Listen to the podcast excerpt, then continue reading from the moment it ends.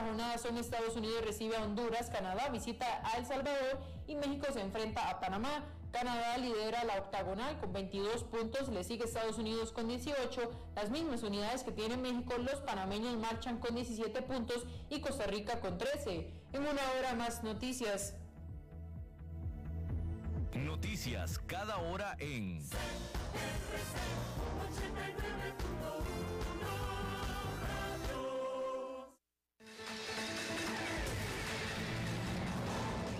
Más noticias en nuestra web, crc891.com. Seguimos en Facebook, Instagram y Twitter como CRC891 Radio y en Telegram como Noticias CRC. Más noticias cada hora.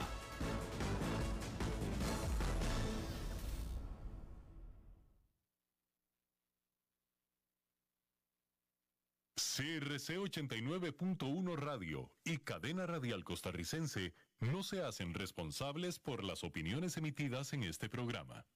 Transcomer, puesto de bolsa de comercio, presenta a las 5 con Alberto Padilla.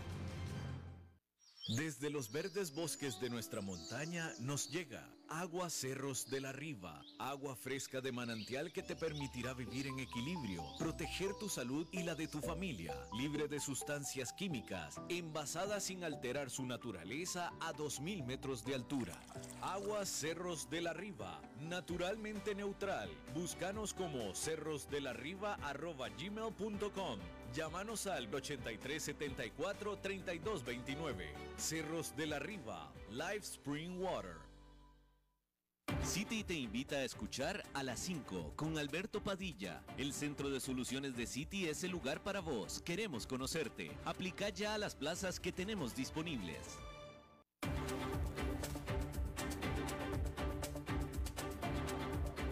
Inicia a las 5 con Alberto Padilla un programa diseñado con el objetivo de llevarte diariamente un tema de actualidad, acompañado siempre de reconocidos editorialistas, de lunes a viernes a las 5 de la tarde por CRC 89.1 Radio, a las 5 con Alberto Padilla. Hola, ¿qué tal? Saludos, bienvenidos a esta emisión de A las 5 con su servidor Alberto Padilla. Muchísimas gracias por estarnos acompañando. Gracias por estar ahí. Le, mando cálidos saludos desde la señal y las instalaciones de CRC 89.1 Radio en San José, Costa Rica, desde donde estamos transmitiendo hasta el punto, en el tiempo y en el espacio en el que usted nos está escuchando, porque estamos saliendo en diferentes vías. Por ejemplo, en Facebook Live, en la página de este programa, a las 5 con Alberto Padilla. Estamos también disponibles en podcast, en las diferentes principales plataformas como Spotify, Apple Podcast, Google Podcast y otras cinco importantes más. Estamos también disponibles en el canal de YouTube de A las 5 con Alberto Padilla. Aquí en Costa Rica este programa que sale en vivo en este momento a las 5 de la tarde se repite todos los días a las 10 de la noche aquí en CRC 89.1 Radio. En esta ocasión, tratando de controlar los incontrolables al otro lado de los cristales, el señor David Guerrero y la producción general de este programa desde Bogotá, Colombia, a cargo del señor Mauricio Sandoval. Déjenme comenzar diciéndole que oficiales de los países de la OPEP y sus aliados acordaron este miércoles continuar inyectando una cantidad solamente moderada de petróleo adicional a este que es un mercado cada vez más restringido en lo que es una medida que puede agregar nueva incertidumbre a los mercados energéticos del mundo. Los precios del petróleo subieron después de la reunión virtual ubicándose en cerca de 90 dólares por barril para el crudo referencial Brent. Los precios han aumentado un 14% solamente en lo que va de este año, lo que se suma a la inflación y aumenta los costos de vida para los consumidores de todo el mundo. Estados Unidos incluido, Latinoamérica también. La OPEP y sus aliados, conocidos como la OPEP Plus, han mantenido un estricto control de la producción durante el transcurso de la pandemia, a medida que la demanda ha crecido lentamente.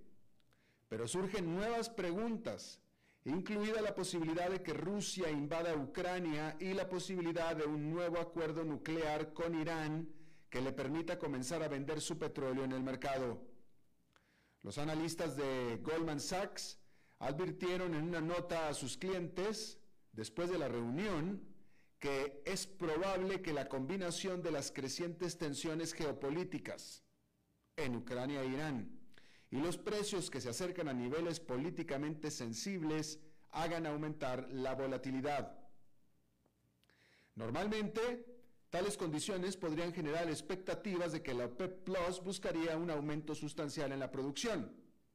Sin embargo, los ministros de petróleo decidieron apegarse a un plan establecido en julio para aumentar la producción el próximo mes en unos relativamente modestos 400 mil barriles diarios.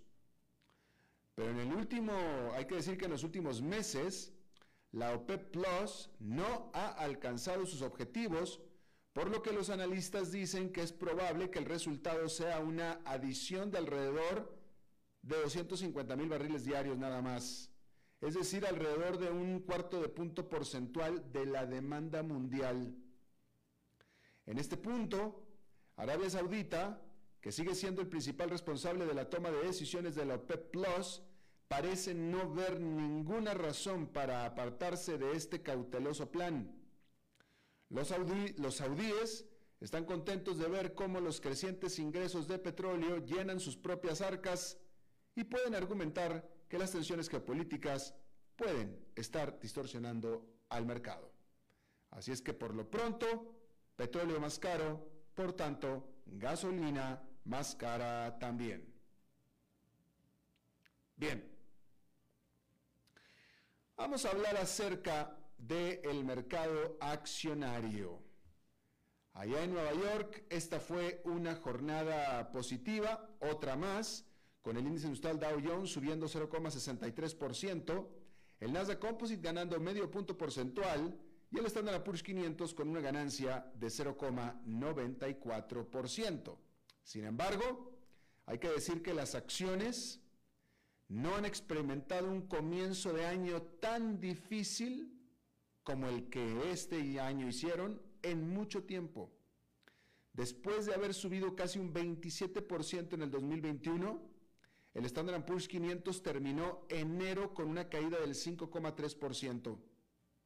Fue el peor enero de este indicador, el más amplio de todos, el SP500, desde el 2009 mientras que el Nasdaq Composite, cargado de acciones de grandes tecnológicas, perdió un 9% durante enero, su peor inicio desde el 2008.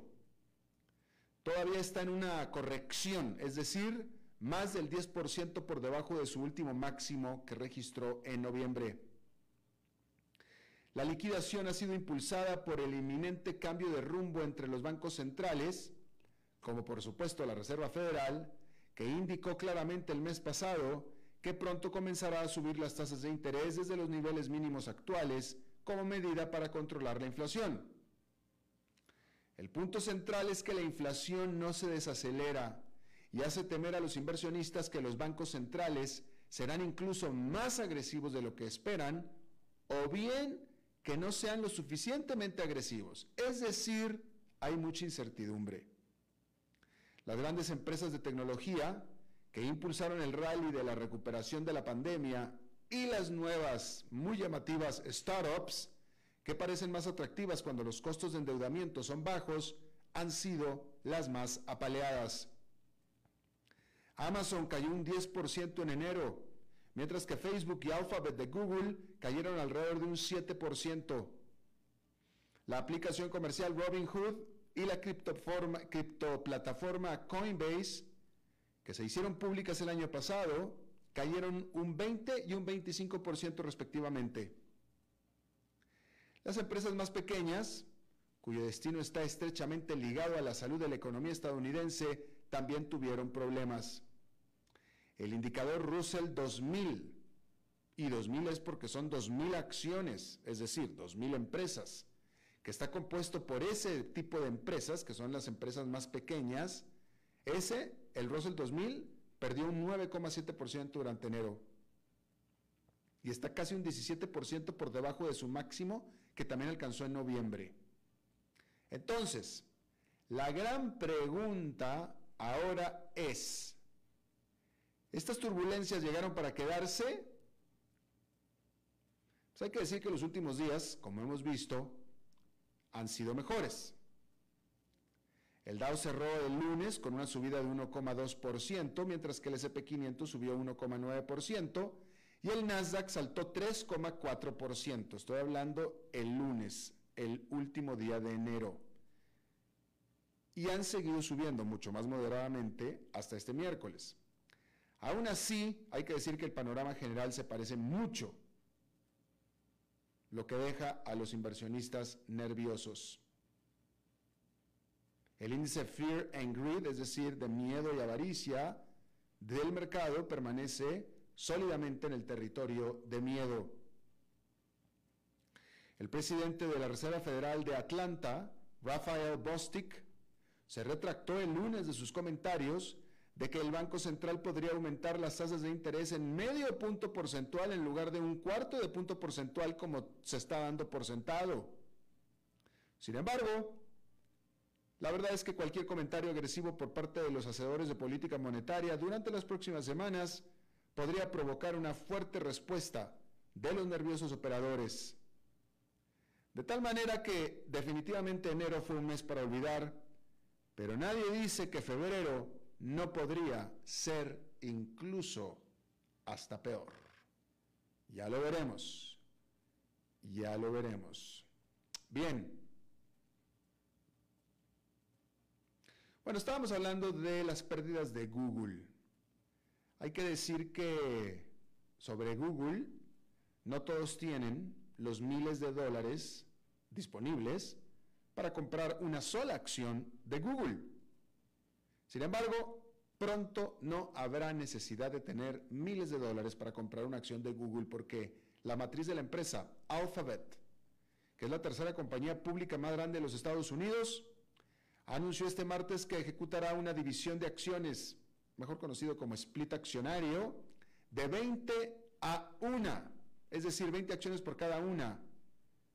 Esto será a mediados de julio, lo que hará que cada acción individual sea menos costosa y por lo tanto más accesible, más transable. Eso reducirá el precio de las acciones clase A de los actuales 2.753 a alrededor de solamente 138 dólares por acción. Y esta noticia ayudó a que las acciones de Alphabet subieran casi un 8% este miércoles. Además de hacer que las acciones de Alphabet sean más atractivas para los inversionistas cotidianos, la medida podría preparar el escenario para su inclusión en el promedio industrial Dow Jones, señalaron analistas de VS. Y es que el índice referencial Dow Jones, que consta solamente de 30 acciones estadounidenses, 30 de las acciones más grandes de Estados Unidos, o sea, de las empresas más grandes, está ponderado el índice referencial por el precio de las acciones por lo que entonces incluir a Google en su valor actual generaría grandes distorsiones en el indicador. Por ejemplo, Apple se agregó al Dow, el Dow Jones, en el 2015, después de justamente completar un split accionario. El fabricante de iPhones dividió sus acciones nuevamente en el 2020. Bien entrada la pandemia, que ha impulsado la demanda de publicidad digital a medida que las personas pasan más tiempo en línea, el negocio publicitario de Google sigue creciendo a un ritmo acelerado. Las ventas de publicidad crecieron casi un 33% anual a 61.200 millones de dólares durante los tres meses que terminaron en diciembre. Eso ayudó a Alphabet a generar una ganancia de 20.600 millones de dólares el último trimestre, superando las expectativas de Wall Street. Los resultados están entusiasmando a los inversionistas con un conjunto más amplio de empresas tecnológicas que dependen de los anuncios. Se estaba esperando que Meta de Facebook y Snap y Pinterest todos reporten sólidas ganancias en ventas de publicidad digital. Sin embargo, esto no será reflejo del desempeño futuro al menos de corto plazo, de las acciones de estas empresas, ya que el consenso de los analistas es que la volatilidad continuará afectando al sector tecnológico al menos hasta que la Reserva Federal realice su primer aumento de tasas de interés en marzo, que es cuando se espera.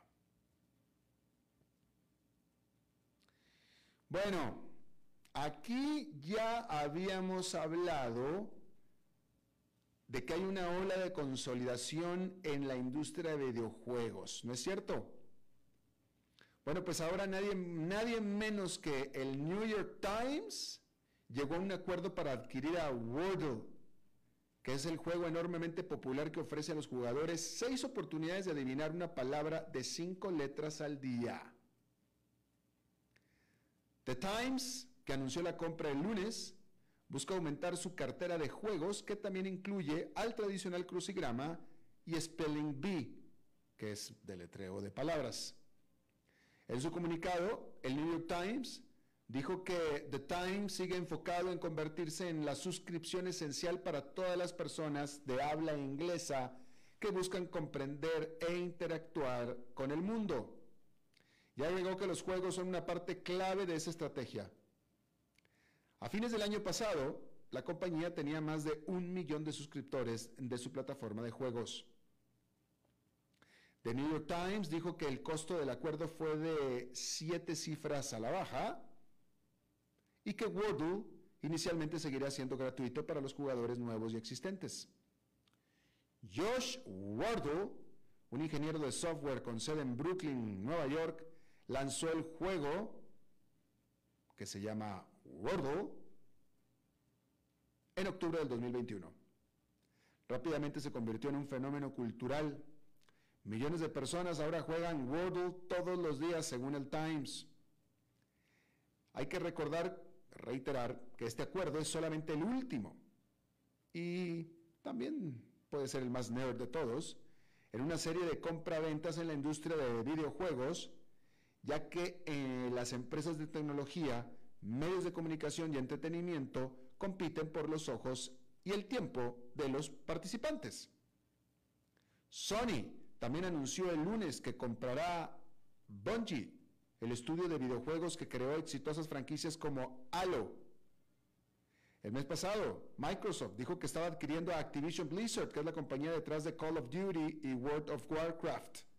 Y Take Two Interactive se hizo con el fabricante de Farmville y Singa. Sin embargo, podría parecer que el New York Times es como que, pues un nombre raro para incluir aquí, porque estamos hablando de puras empresas de tecnología. que está haciendo de pronto un diario? Ya ni siquiera digamos un medio de comunicación, un diario, un periódico comprando una empresa de videojuegos. Y bueno, en realidad, de todas, pareciera incluso hasta la más lógica.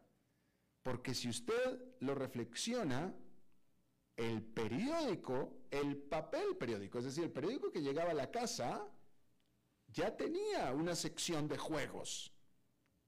¿Se acuerda usted? Dentro de todas las secciones estaba la sección de las caricaturas o los monitos y estaba la sección de juegos en la forma típicamente el crucigrama. ¿Sí? Típicamente el crucigrama, pero también venían pues otras formas de juegos. Usted se acordará todos los periódicos. Entonces, en realidad, el lugar original de los juegos era el periódico, en casa cuando menos. Entonces, cuando los periódicos se hacen digitales, pues ¿por qué no entonces seguir con los juegos digitales también? Y esa es la lógica que está siguiendo el New York Times. Ustedes pasen más tiempo en mi sitio de internet o en mi aplicación. Lo mismo que alguien que compraba el diario simplemente por el crucigrama o los juegos. Está bien, no leas mis noticias, tú compra mi periódico igual, aunque sea para que juegues el crucigrama y los juegos. Así es que ahí está. No está tan perdido el asunto, definitivamente. No está tan perdido New York Times. Bueno, estábamos también hablando de Robinhood hace un momento. Hay que decir que esta empresa todavía está perdiendo dinero y la aplicación, esta, que es una aplicación de compraventa de acciones, reportó una caída en el número de usuarios en su trimestre más reciente. De tal manera que la pregunta que hay en el mercado es si acaso es hora de que esta problemada casa de bolsa en línea considere una venta. Las acciones de Robinhood se cotizan en 14 dólares 65 centavos aproximadamente, que es más de un 60% por debajo del precio de la oferta pública inicial cuando la compañía hizo su debut en Wall Street el año pasado. O sea que está perdiendo dinero brutalmente en el precio de sus acciones. Y bueno, la empresa misma también en sus, en sus números, en sus resultados. El negocio ya ha experimentado una consolidación masiva. La industria ha experimentado una consolidación masiva. Por ejemplo, Morgan Stanley ahora es dueño de E-Trade y Charles Schwab se tragó a TD, TD Ameritrade. La semana pasada, UBS compró al asesor robótico Wellfront por 1.400 millones de dólares. Entonces, dada esta tendencia y los resultados recientes de Robinhood, ¿podría llamar la atención Robinhood de una empresa como PayPal? Que también tiene una gran base de clientes de edades jóvenes y que está buscando ampliar su negocio de inversiones y que en sí misma no está pasando por mejores momentos tampoco? Los analistas coinciden en que Robinhood no sería de interés para grandes jugadores como Schwab o Morgan Stanley, pero sí acomodaría bien con PayPal. Porque la base de usuarios de PayPal, especialmente los usuarios más jóvenes de su servicio Venmo, podrían encajar con los fanáticos de Robinhood. Y el verano pasado, PayPal contrató a un ejecutivo de Ali Invest para dirigir una nueva unidad de Invest at PayPal. Por su parte, Robinhood tiene más de 20 millones de cuentas y los clientes son jóvenes y activos operadores, por lo que parece un objetivo natural para PayPal. Wall Street parece estar seguro de que PayPal está dispuesto a gastar para crecer. El año pasado hubo rumores de que PayPal hizo una oferta de adquisición por Pinterest por 45 mil millones de dólares. 45 mil millones de dólares. Y con su valor de mercado actual de alrededor de 12 mil millones de dólares nada más, pues entonces Robinhood sería una compra mucho más pequeña y por tanto mucho más fácil de hacer por parte de PayPal. Pero estos son solamente especulaciones de los observadores, nada más. Por lo pronto, hay que decir que las acciones de PayPal se desplomaron por casi 25% después de que pronosticara menores utilidades para el 2022. Recuerde usted que PayPal es esta firma de pagos digitales y está enfrentando pues una serie de retos importantes incluyendo el impacto de la alta inflación sobre sus clientes de más bajos ingresos y por supuesto también los problemas de las cadenas de suministro que han afectado de manera desproporcional a los pagos interfronterizos. Y también PayPal ha estado perdiendo negocio a manos de eBay, que es una de, eh, no, mejor dicho, no a manos de eBay, pero por parte de eBay. Ha estado perdiendo negocio por parte de eBay, que es una de sus fuentes más grandes de clientes para PayPal sobre todo desde que eBay hizo su propia y está usando su propia plataforma de pagos. Y todo esto pues alimenta las especulaciones de que entonces una movida lógica de PayPal sería comprar Robinhood. De nuevo, estas son especulaciones de los, de los observadores. Vaya usted a saber si en realidad PayPal está pensando lo mismo, ¿no? Bien, Estamos hablando también de Facebook. Hay que decir también que eh, las acciones, déjeme voy a ver, déjeme le digo cuánto está perdiendo en este momento, déjeme le digo, las acciones de Meta, porque eh, este no, bueno, pues terminaron, las acciones de Meta terminaron subiendo 1,25%, pero en las eh, eh, operaciones después del cierre del martes llegaron a caer hasta 20, más de 20% incluso las acciones de Meta, que son la matriz de Facebook, ¿sí? después de que también Facebook diera una estimación más baja de lo esperado de ingresos para este año de entre 27 y 29 mil millones de dólares. Y dije este año, no es este año, este trimestre, de enero a marzo. ¿Sí? Hay que decir que el ingreso neto de Meta en el cuarto trimestre del año pasado fue de 10.300 millones de dólares, que es una caída de 8% anual, es decir, con respecto al cuarto trimestre del año anterior. Eh, sobre todo, principalmente, no porque haya recibido menos plata como ingreso, sino porque ha estado empezando a gastar mucho o invertir mucho en su proyecto de metaverso y eso ha afectado, por supuesto, a la utilidad. Eso es en cuanto al caso de Meta, es decir, de Facebook. Spotify reportó ingresos de 3 mil millones de dólares, que es un aumento del 24% anual esto para su cuarto trimestre del año pasado. Sin embargo, también pronosticó una disminución en el ritmo o la tasa de suscripciones. Por lo tanto, sus acciones cayeron un 20% en las operaciones después del cierre del el martes y este miércoles cayeron casi 6% en este miércoles que fue positivo para el mercado en general. Ahí lo tiene usted. Y bueno, el presidente Joe Biden dio una sorpresa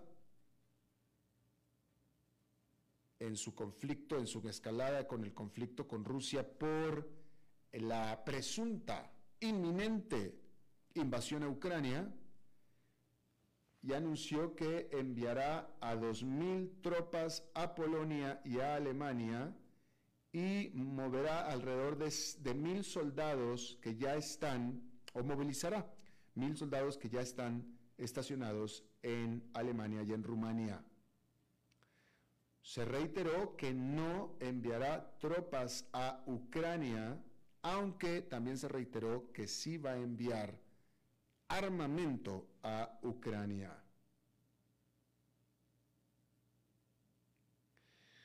Joe Biden, el presidente de Estados Unidos, está tratando de impulsar las defensas de la OTAN en el eh, frente oriental de Europa en caso de que Rusia efectivamente termine por invadir a Ucrania, como Rusia afirma que no va a hacer, mientras que Estados Unidos jura que sí lo va a hacer. De todos modos, son, pareciera, son eh, eh, medidas bastante moderadas. Dos mil soldados no son muchos. Rusia tiene cien mil en la frontera con Ucrania. Estados Unidos solamente está moviendo dos mil. Eso es hasta ahora. Bueno, ya que estamos en Europa, hay que decir que la inflación en la eurozona subió a una tasa más rápida de la que se esperaba durante enero, lo que por supuesto que aumenta la presión sobre el Banco Central Europeo para que comience a disminuir su paquete de estímulo pandémico eh, antes de lo que el banco ha dicho, que no ha dicho nada. Por eso es que quieren que ya empiece a decirlo, cuando menos. ¿Sí? Los precios al consumidor en enero saltaron un 5,1% anual y que es también un 5% con respecto a diciembre. Decir que en Alemania en particular la inflación disminuyó y también en Francia. Pero sin embargo en el resto de la eurozona subió sobre todo por un aumento en los precios de la energía, los cuales se espera que sigan subiendo. Bien. Un estudio encontró que el exponer de manera deliberada a voluntarios saludables al virus que causa el COVID-19, que es el SARS-CoV-2, ¿sí? Para, fines investigativos, es saludable. Eso fue lo que, lo que concluyó este estudio. ¿Sí? Este reto humano que se está llevando a cabo en la Gran Bretaña es el primero en su tipo con respecto a el virus del COVID-19. No se había hecho antes nunca. ¿Sí? Y reclutó a 36 jóvenes hombres y mujeres adultos, jóvenes adultos, ¿sí? De los cuales 18 efectivamente se infectaron con el COVID-19. En general fueron altamente infecciosos estos sujetos por 12 días, pero ninguno de ellos desarrolló síntomas serios y fueron sujetos a estudio. Por tanto, entonces, por lo visto, cuando menos en la Gran Bretaña, esta es una señal de que seguirán con este tipo de experimentos. Bueno, rápidamente, antes de ir a la pausa, déjeme, le digo que el gobierno de Australia invirtió alrededor de 100 millones de dólares en una mina de metales raros en la región de Gascoyne, en, el, en, Australia oeste o en el oeste de Australia, que es una mina que pertenece a Hastings Technology Metals. ¿Sí? Es una inversión que está haciendo el gobierno de Australia en esta mina privada. ¿Sí? Porque el gobierno de Australia ha identificado a los metales raros como un sector estratégico para poder construir una cadena de suministros para hacerle la competencia a China, que ha sido por mucho tiempo el indiscutido líder en los eh, metales raros.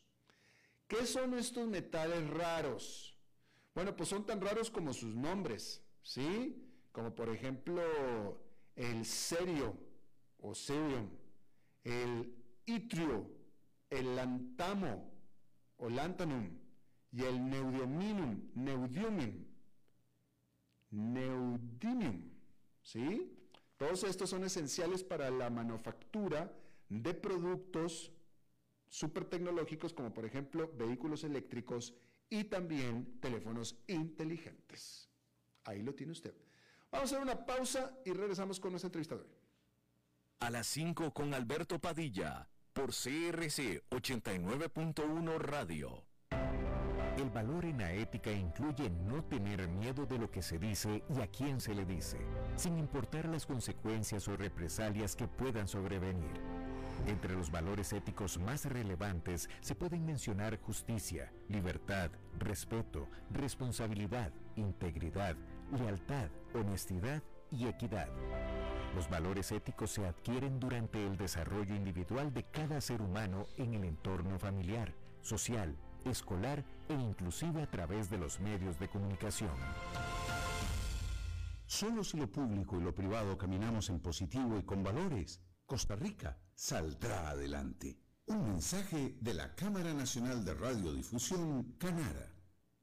¿Te gustaría trabajar en un lugar donde la sostenibilidad ambiental y el apoyo a la comunidad son importantes? Aplica ya a las plazas que el Centro de Soluciones de City está ofreciendo. ¿Sabía usted que Transcomer es el puesto de bolsa de comercio más grande de Costa Rica, con 19 años en el mercado y miles de clientes? Cuentan con asesores y corredores expertos que saben de lo que hablan y ofrecen productos de inversión seguros y modernos, hechos a la medida. Pero sobre todo, al invertir en Transcomer, usted invierte en la única bolsa vigilada por el Banco Central. Y en un mundo sobrecargado de información, usted debe de estar con los mejores. Transcomer, puesto de bolsa de comercio. Construyamos juntos su futuro. Somos expertos en eso. Desde los verdes bosques de nuestra montaña nos llega agua cerros de la riva, agua fresca de manantial que te permitirá vivir en equilibrio, proteger tu salud y la de tu familia, libre de sustancias químicas, envasada sin alterar su naturaleza a 2.000 metros de altura. Agua cerros de la riva, naturalmente neutral. Búscanos como cerrosdelariva.gmail.com Llámanos al 8374 3229. Cerros de la Riva, Live Spring Water.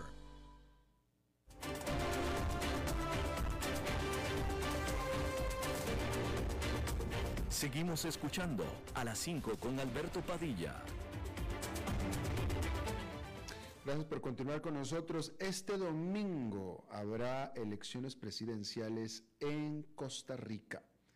Nada menos que 25 candidatos a la presidencia estarán buscando eh, eh, dirigir este país por los próximos cuatro años. 25 candidatos. Y bueno, vamos a tratar de dar un análisis al respecto. Y para eso está con nosotros Daniel Calvo, él es analista político conocido. Gracias, Daniel, me da gusto saludarte. Buenas tardes, Alberto. Encantado de estar con ustedes y a la expectativa de, este proceso electoral del próximo domingo. Definitivo. Oye, eh, dime una cosa, primero que nada, esta es una apreciación mía, pero tú dime si yo estoy en lo correcto o no, pero son 25 candidatos. Me parece a mí que es la primera vez en mucho tiempo en las propias elecciones nacionales de Costa Rica, pero incluso en elecciones en América Latina, donde de los 25 todos están alrededor del centro. No hay alguien extremo a la izquierda, tal vez a la derecha, ya me lo dirás tú, pero no, no a la izquierda. Incluso quien antes estaba extremo a la izquierda se centró. y estoy hablando específicamente de un candidato. ¿Tú qué nos puedes decir? Alberto, efectivamente es una campaña donde diría yo la mayor cantidad de candidatos pues suelen colocarse al centro, entiéndase centro derecha, centro izquierda, pero sí diría que hay extremos en ambos bandos. Por ejemplo, en el lado izquierdo está el candidato del Partido de los Trabajadores, que ha realizado pues muchísimas críticas y fuertes a José María Villalta por ese tema de moderación que mencionabas hace unos minutos en cuanto a que ha moderado y pasado su discurso quizá más a la centro izquierda. Y en la derecha, pues tenemos algún tipo de agrupaciones, no sé qué tan extremas, qué tan, qué tan radicales, pero sí quizá un poco fuera del centro. Por ejemplo, el Partido Unión Liberal con Federico Malabasi, con Otto Guevara, eh, ampliamente conocido por quienes nos escuchan, y otras agrupaciones que tal vez sí se han venido colocando y moderando eh, hacia el centro en razón de intentar eh, sacar la mayor cantidad de votos con miras a este proceso del, del día domingo. Claro, bien. Ahora, pues en 25 tenía que haber, este, eh, como decíamos en México, prietitos en el arroz, pero eh, de todos modos, quien sea que acumula algo de puntos porcentuales de preferencias, todos están en el centro, ¿no? Ya sea el de centro izquierda o centro derecha. Pues sí, diríamos que de esos 25 hay al menos unos 19 o 18 candidatos que se encuentran en el margen de error, es decir, con cero eh, nivel de preferencia. Y es un pelotón lo que pudiéramos tener de unos seis, unos siete candidatos que salen de ese margen de error y que todos efectivamente se encuentran colocados en el centro del espectro ideológico, algunos a la derecha y algunos a la izquierda. Claro. Bien, ahora, eh, eh, háblanos de las encuestas. aquí en Costa Rica hay dos o tres partidos tradicionales. Me parece que estos han estado consistentemente como que más arriba en las encuestas, nadie, por supuesto que nadie cercano con un 50% lo más mínimo. Eh, aquí en este país, hace cuatro años, el presidente actual no aparecía para nada, para nada, entre los principales en las encuestas, incluso con quien fue a segunda ronda tampoco, o sea que hubo una sorpresa increíble. Eh, no sé qué posibilidades haya de que pueda haber sorpresas en esta también, Daniel. Alberto, quizá algunas aclaraciones y similitudes respecto al proceso anterior. Hace cuatro años, efectivamente, pues fue quizás sorpresivo los dos partidos que se colocaron en la segunda ronda. No obstante, para esta altura del partido, como decimos popularmente, sí ya empezaban a descollar. De momento eso no lo estamos observando en este proceso electoral. Como vos bien has mencionado, en Costa Rica hay al menos tres partidos tradicionales, es decir, tres partidos que han sido gobierno. Dos de ellos pues están en, el, en las preferencias, en la, tanto en la primera como en la segunda opción, que es el Partido Liberación Nacional y el Partido Unidad Social Cristiana. El Partido Acción Ciudadana, diría yo, a raíz de un desgaste natural de ocho años y una de dos gestiones mal calificadas, pues está fuera, está fuera del margen de error, ni siquiera será invitado a los principales debates a realizarse en estos días. Hay otro tercer partido que es el de Fabricio Alvarado, quien fue el, contrincante de Carlos Alvarado hace cuatro años con una nueva agrupación denominada Nueva República. Y esos son los tres principales candidatos que nos dan las encuestas. Ahora hay un segundo bloque de candidatos, como está José María Villalta, Rodrigo Chávez, eh, Eli Feinsack, que están quizá un poco al margen, pero que en razón de que son muy, muy pequeñas las diferencias en las encuestas y que teníamos todavía un porcentaje de indecisión muy alto, superior a un 30%, pues estamos prácticamente a que las sorpresas estén a la orden del día el próximo domingo. Eh, interesante. Eh, yo creo que lo único que no va a ser sorpresa es de que definitivamente van a ir a segunda vuelta, ¿no? Totalmente. Creo que ninguno de los candidatos logra ni tan siquiera un 20%, que es justamente la mitad del 40% requerido por nuestro ordenamiento. Tomando en cuenta que el margen de error es grandísimo, porque tú mismo lo acabas de decir, ¿te atreves a darnos un pronóstico? ¿Cuál es tu pronóstico personal? Es complicado porque creo que todavía eh, puede pasar muchísimas cosas, pero creo que al menos uno de los, dos, de los dos candidatos de los partidos tradicionales, sea José María Figueres o Linet, muy posiblemente José María Figueres vaya a, colocarse a una segunda ronda, a una segunda ronda. Si uno hace un recuento de todos los estudios de opinión, siempre ha estado en el primer lugar de preferencias de los costarricenses, aunque claro, sin crecer, manteniendo prácticamente un 17% desde el inicio de la campaña hasta esta semana. Pero creo que eso le bastaría para alcanzar eh, colarse en una, segunda, en una segunda vuelta. Después de Inés Saborío, que ha enfrentado serios cuestionamientos sobre su desenvolvimiento en debates sobre lo concreto de sus propuestas y creo que ha venido a, a lo menos y Fabricio Alvarado que yo creo que ha podido construir un voto importante en cuanto a un nicho particular, pentecostal, evangélico en Costa Rica, que cuidado si no también pues pudiera ser eh, quien acompaña a José María Figueres en ese, en ese pronóstico muy personal de los números que hasta este momento vemos, pero te decía, faltan los debates televisivos, lo cual yo creo eh, lleva que hasta un 25-23% de los costarricenses utilizan para definirse y que creo que podría arrojar que alguno de los candidatos que van en un segundo pelotón, principalmente Rodrigo Chávez o Eli Fensa, pues puedan eh, quizá eh, sobrepasar a Fabricio Alvarado. Claro, pues, eh, por, sobre todo porque los indecisos son mayoría, ¿no es cierto?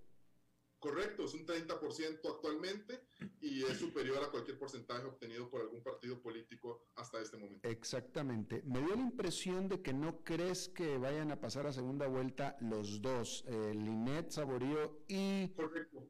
Figueres. Correcto, esa es mi apreciación. Creo que al menos a Linet Saborío ha tenido una, un, un una tendencia a la baja en, las últimas semanas por los serios cuestionamientos en razón de que no ha sido una persona que se ha mostrado quizá muy hábil en el tema de los debates y en el tema de las propuestas y creo que eso a la larga le está empezando a pasar una seria factura. Claro. ¿Qué opinas de la centralización extrema, diría yo, del de, candidato que antes era extremo izquierda, eh, José María Villalta? Él corrió por la presidencia hace ocho años empezó a subir bastante, aliado del chavismo, eh, eh, admirador abierto de Venezuela hace ocho años y ahora se moderó por completo.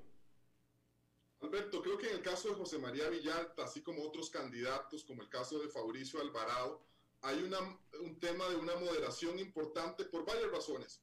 Una, porque hay un fenómeno en la ciencia política que son los partidos coach all, los partidos atrapa todo, que generalmente procuran justamente eh, colocarse al centro del espectro ideológico para intentar granjearse la mayor cantidad de electorado. Y otro, porque también se visualiza una madurez personal y diría yo hasta en algunos casos programática mm. de estos, de estos dos candidatos que creo que han entendido que su radicalización, que, que ciertos fundamentalismos que tenían sobre algún tipo de posiciones radicales les había restado pues eh, importancia, les había restado preponderancia en el tema de las afinidades con el electorado costarricense y se observa en este proceso, eh, quizá por un tema de cálculo electoral, una importantísima moderación, no sabemos a todas luces si es cierto o no, pero que al menos sí lo han intentado eh, aparentar en este proceso. Así es, efectivamente. Daniel Calvo, analista político, las elecciones son este domingo y bueno, pues aquí estaremos hablando de eso entonces. Te agradezco muchísimo que hayas charlado con nosotros. A las órdenes. Gracias. Vamos a hacer una pausa y regresamos con más.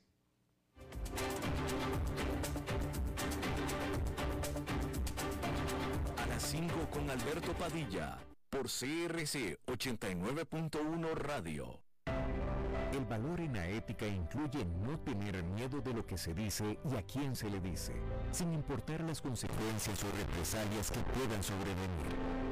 Entre los valores éticos más relevantes se pueden mencionar justicia, libertad, respeto, responsabilidad, integridad, lealtad, honestidad y equidad. Los valores éticos se adquieren durante el desarrollo individual de cada ser humano en el entorno familiar, social, escolar e inclusive a través de los medios de comunicación. Solo si lo público y lo privado caminamos en positivo y con valores, Costa Rica saldrá adelante. Un mensaje de la Cámara Nacional de Radiodifusión, Canara.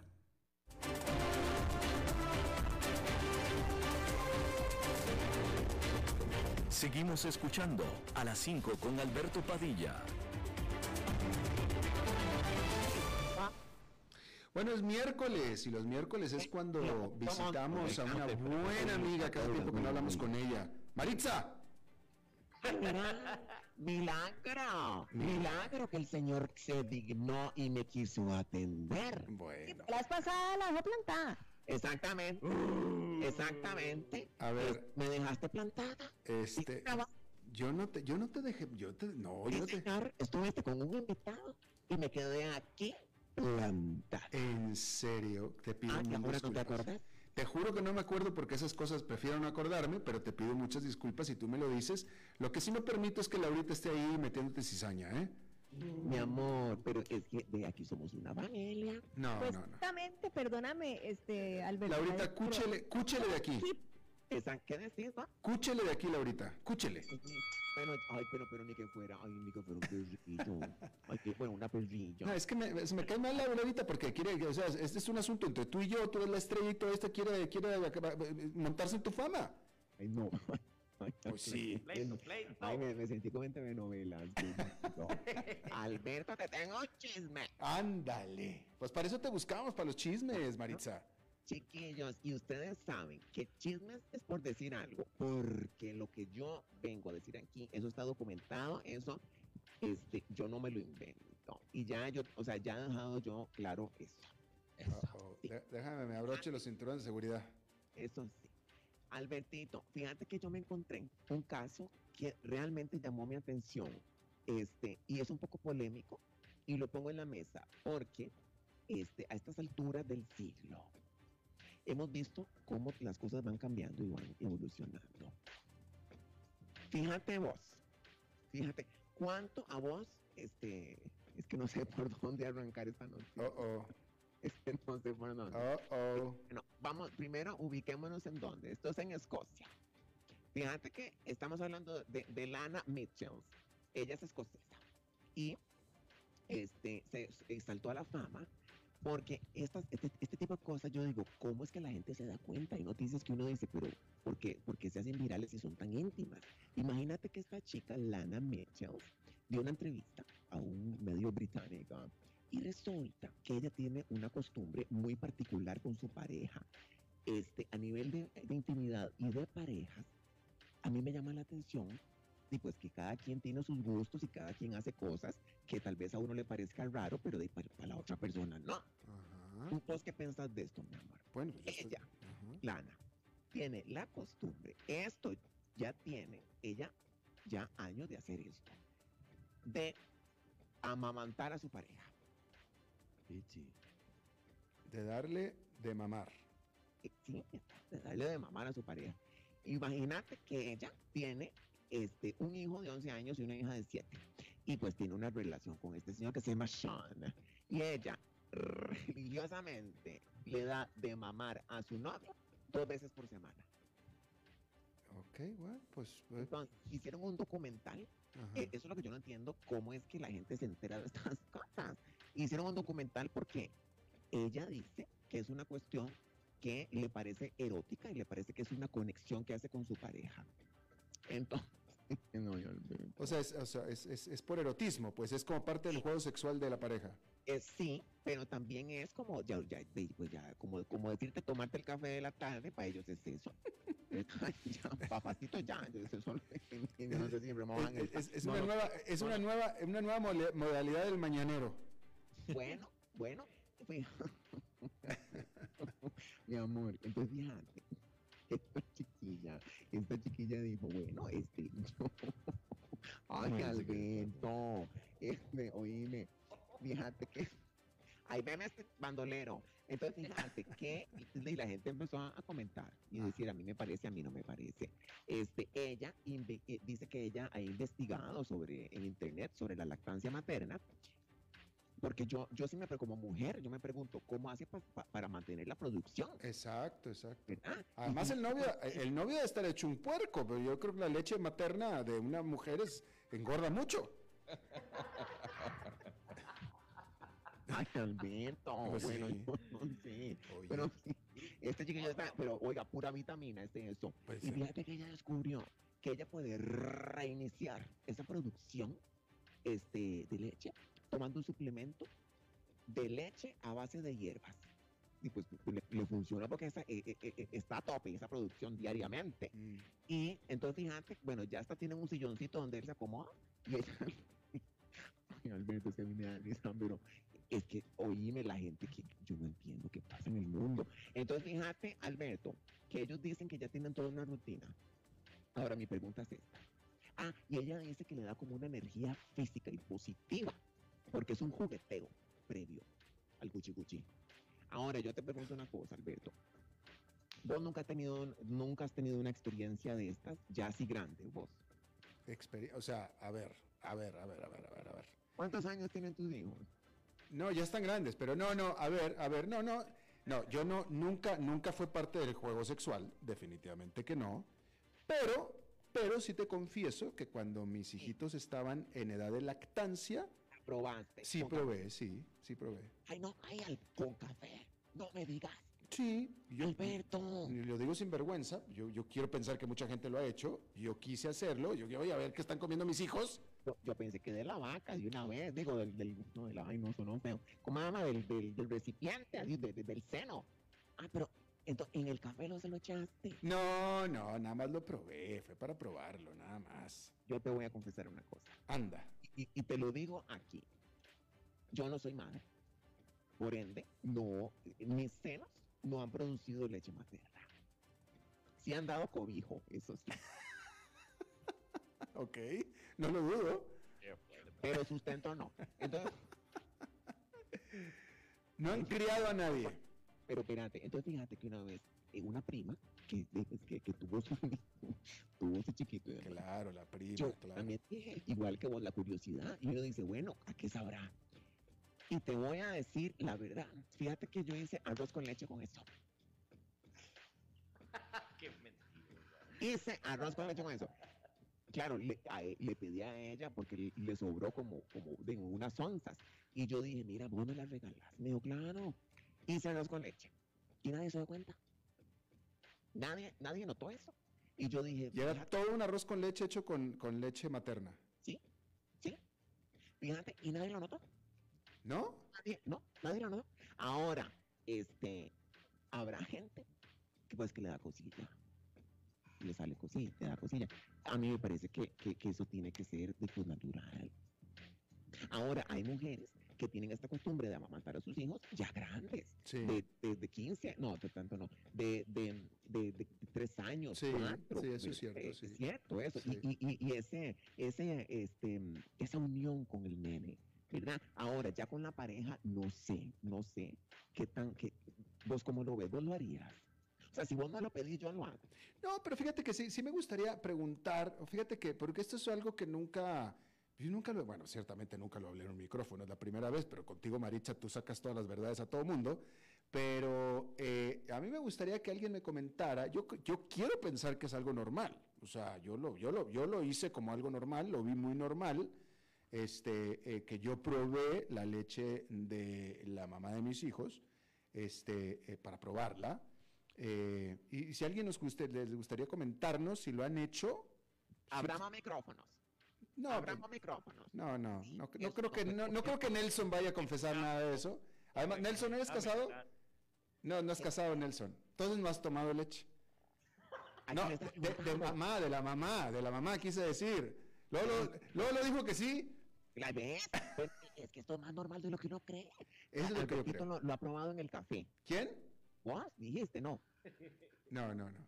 Ah, no, yo, no, que la prueba está directo. Bueno, eh, Oye, y hay pero- otros, a mí me cae mal. Te voy a decir, yo no sé si ustedes se acuerdan, hace unos años que se hizo una alaraca porque una mujer en un centro comercial dándole de mamar a su, a su No, retoño, no, no, alguien dijo que qué asco. Uy, qué No, no, de agarrar a ese tipo No, y dar no, una bofetada. Eso me parece tan retorno Totalmente, y tan totalmente. de caverna, tan Totalmente. ignorante. Totalmente. A mí, Dios. a mí eh, en, en un aeropuerto en Estados Unidos, en un gran aeropuerto de Estados Unidos, Sí. me, me tocó ver una, una caseta, una caseta eh, eh, para, exclusiva para ma- madres que amamantan a sus hijos, pero pues obviamente... Que ver. No, obviamente que no, pero, pero el punto es que, este, señora, escóndase aquí adentro de esta caseta para amamantar a su hijo. Sí, ¿quién- ah, como si fuera eso algo malo, cochino, qué exacto, raro, exacto, ¿verdad? Exacto, exacto. Mira, es que yo no he entendido qué es lo que pasa con el ser humano, que para algunas cosas que podrían ser ahí sí desagradables es normal y eso no, ¿verdad? Qué raro. Exactamente. Es cierto. Este, Albertito, vos y yo podríamos hacer algún ejercicio de eso. Yo creo que sí, pero pues tendrías que producir leche para empezar. Bueno, pues es cuestión de investigar en internet como hizo esta chiquilla. Métete ahí a la- a- con Lana, Lana, Lana, La- Lana Mitchell a ver qué suplementos toma y pues este lo vamos platicando tú y yo. Me preocupa una sobreproducción, porque hay una cosa que se llama mastitis. Cuando uno se guarda ahí el asunto y no hay, usted no saca eso. Me preocupa. O sea, tendríamos que tener un horario como estos chiquillos. Exactamente. Oye, este, ya se te acabó el saldo, ¿eh? Pero, ¿cómo? Si es- si esto está tan, tan maternal, ¿cómo Ajá. nos vamos a ir? Oye, cuando, cuando le preguntes a Roberto ahí que si él ha tomado leche, tienes que especificar si de qué género, ¿eh? No, no, perdona, pero yo no me atrevería a preguntarle a este mando. Sí, no, no, no le preguntes, pues seguramente va a decir que sí y no quiere saberlo. Menos Mario Chacón. Y al aire. Y menos Y al aire. Mario Chacón, porque sabrá Dios qué va a decir. Exactamente. Uno Bueno, ya se te acabó el saldo, dije. Mi vida, aquí hay dos razones.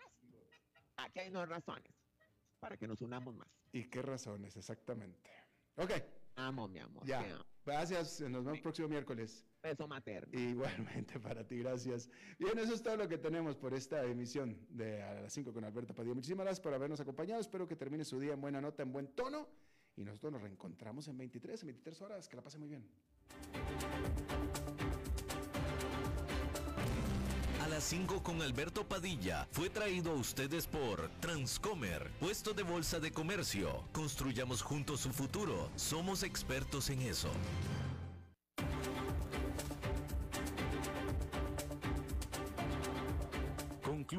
A las 5 con Alberto Padilla. Un programa diseñado con el objetivo de llevarte diariamente un tema de actualidad, acompañado siempre de reconocidos editorialistas, de lunes a viernes a las 5 de la tarde por CRC 89.1 Radio, a las 5 con Alberto Padilla.